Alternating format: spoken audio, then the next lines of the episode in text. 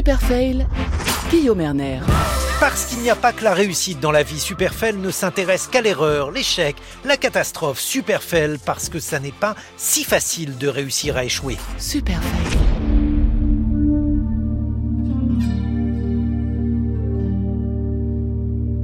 À chaque fois que l'on évoque Eichmann, je songe à la banalité du mal pour crier tant l'expression me révulse, car cette expression banalité du mal est un bien mauvais cadeau fait à l'humanité.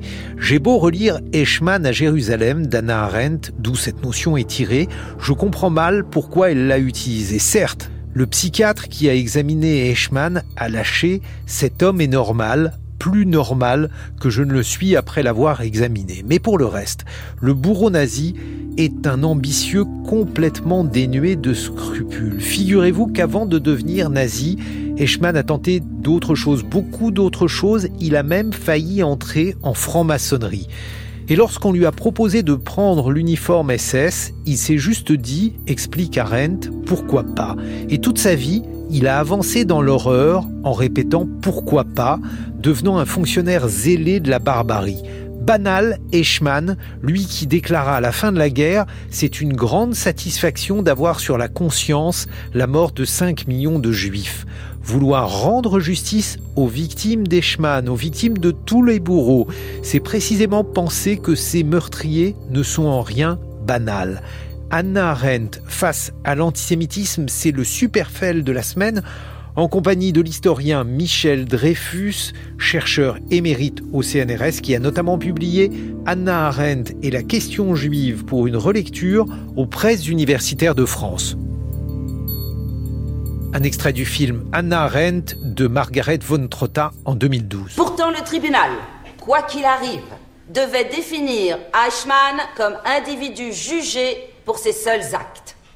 Ce procès ne concernait ni un système, ni l'histoire, ni aucun isme.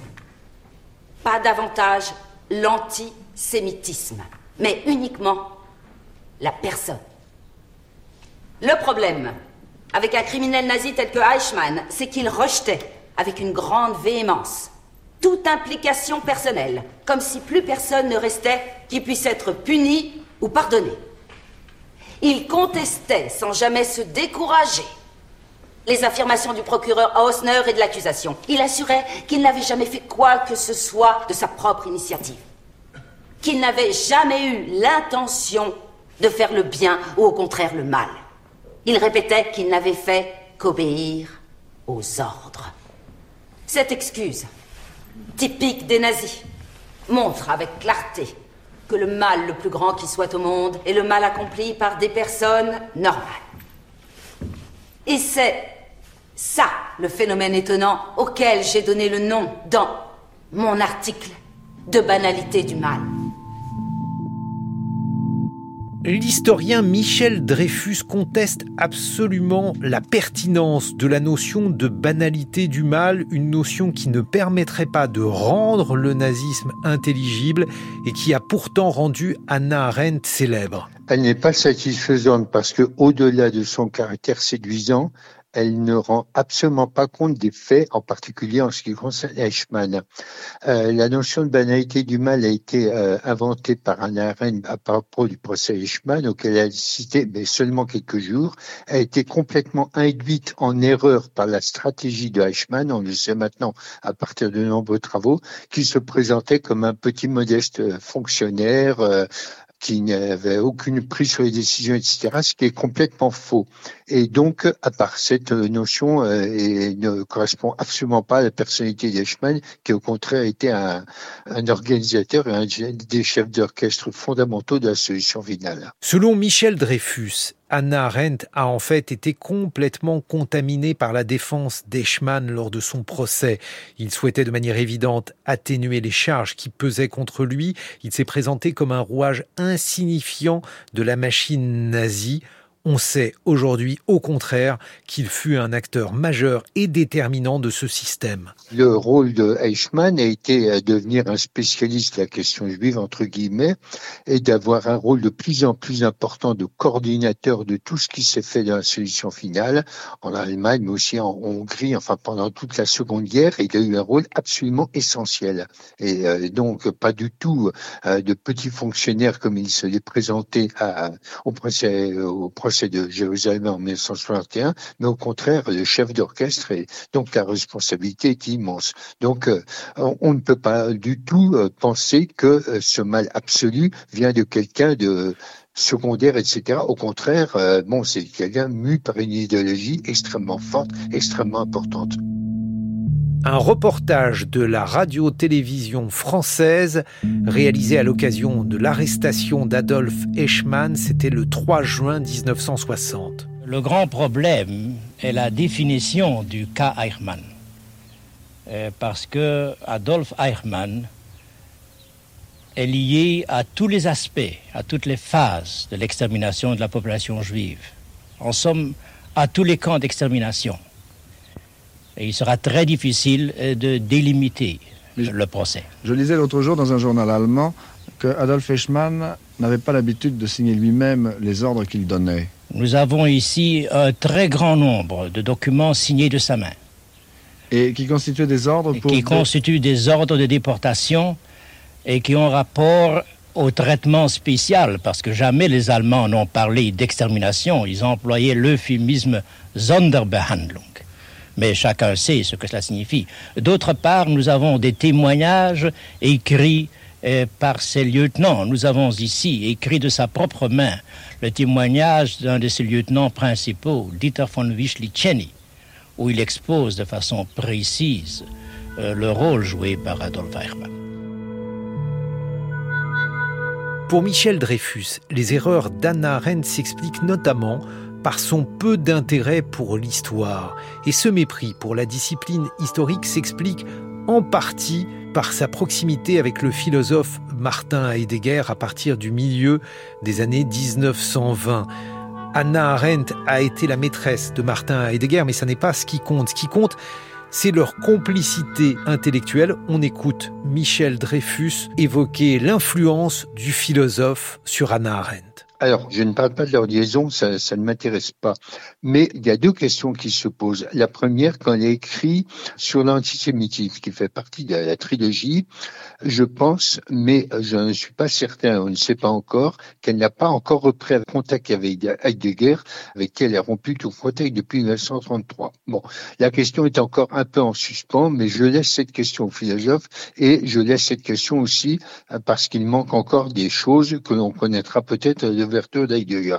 En revanche, J'insiste sur un point, a été formé intellectuellement par Heidegger quand il était très jeune, des années 25-26, et Heidegger avait un mépris souvent pour l'histoire. Pour lui, l'histoire, ce qui était important, c'est l'histoire de la philosophie, mais l'histoire en tant qu'elle-même, ça n'a pas beaucoup d'importance. Les historiens étaient des tâcherons besogneux. Et dans toute son œuvre, et en particulier dans Sur l'antisémitisme, qui est un livre à mi-chemin entre l'histoire et la philosophie, je n'interviens pas sur la philosophie, mais sur l'histoire, les erreurs sont légion, multiples est absolument indéfendable. Il y a un fait indéniable, si l'on suit l'historien Michel Dreyfus, l'ouvrage qu'Anna Arendt a consacré à l'antisémitisme est un ouvrage truffé d'erreurs. Anna Arendt assène des vérités sans aucune preuve.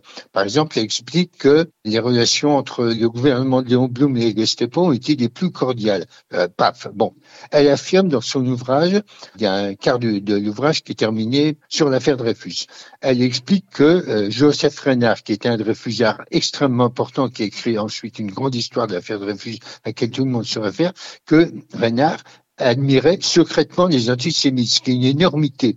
Elle explique, euh, ce qui est beaucoup plus grave, elle traite de l'affaire Dreyfus en 1942, mais en 48, alors que l'on connaît le génocide, elle n'en tient absolument pas compte. Elle n'en tient pas compte non plus. Elle écrit en 1967, quand elle republie sur l'antisémitisme, que certes, il y a un certain nombre de travaux historiques qui ont été publiés depuis qu'elle écrit sur l'antisémitisme, mais qui n'apportent absolument rien de nouveau à sa conception, et que seule sa conception etc etc., etc.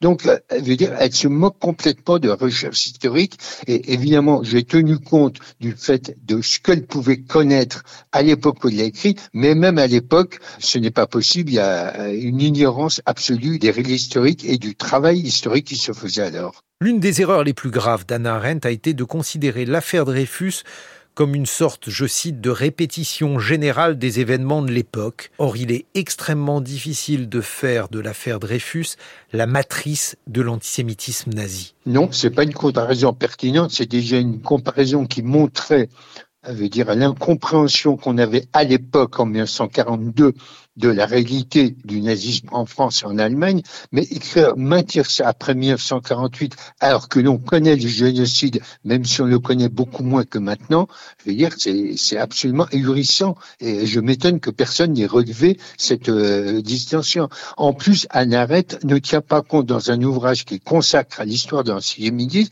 à ce qui se passe en Allemagne pendant la Grande Guerre, à ce qui se passe en Allemagne en 1923, à la montée de l'État, à la crise de 29, tout ça, il l'ignore absolument. Encore une fois, même si on connaissait moins de choses, à l'époque, on connaissait beaucoup. J'ajoute une chose, c'est que ce débat a eu lieu en Allemagne entre 45 et 48, où près de 250 auteurs de l'extrême droite à l'extrême gauche se sont interrogés sur euh, d'où ça vient, d'où vient le nazisme, et Anna Arendt ignore absolument ce genre de choses, elle n'en tient pas compte. Donc, euh, encore une fois, ça, ce n'est pas possible. Un extrait d'une interview d'Anna Arendt sur l'histoire réalisée en 1973. Nous ne connaissons pas l'avenir. Tout le monde agit en vue de l'avenir et personne ne sait ce qu'il fait parce que l'avenir se fait.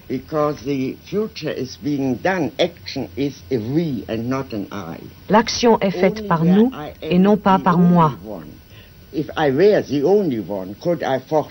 Ce n'est que lorsque j'agis seul, si j'étais la seule, que je pourrais prédire ce qui va se passer à la suite de mes actes.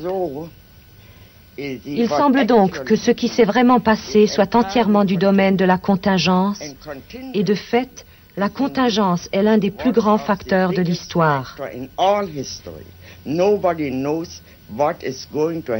Personne ne sait ce qui va arriver simplement parce qu'il y a tant de choses qui dépendent d'une énorme quantité de facteurs variables, c'est-à-dire du hasard.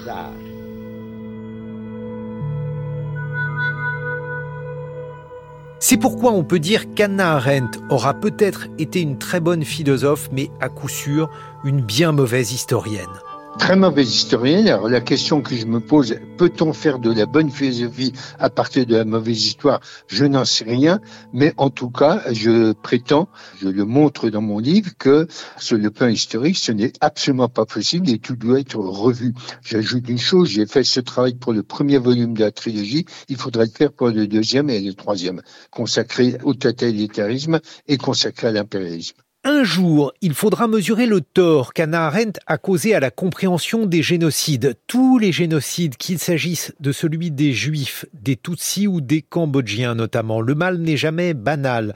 Il ne l'est pas moralement, bien sûr, il ne l'est pas socialement, heureusement, et c'est parce qu'il est singulier qu'il ne peut être réduit à un travail anhistorique comme celui qu'a produit Anna Arendt. Superfell a été gâché par Juliette Deveau à la production et dévasté à la réalisation par Vivien Demeyer et Media Portis-Guérin. Superfell.